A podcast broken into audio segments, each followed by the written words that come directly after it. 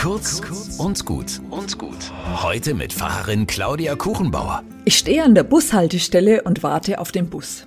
Vier Stationen sind's bis daheim. Ich könnte laufen, aber heute bin ich zu müde. Ein Mann mit einem Kampfhund wartet auch. Er ist schlecht rasiert und hat einen gammligen Parker an. Der Hund ist an der Leine, ein Staffordshire Terrier vielleicht. Noch jung, trotzdem sieht er gefährlich aus, als würde er gleich zubeißen. Ich merke, wie Vorurteile in mir hochkriechen.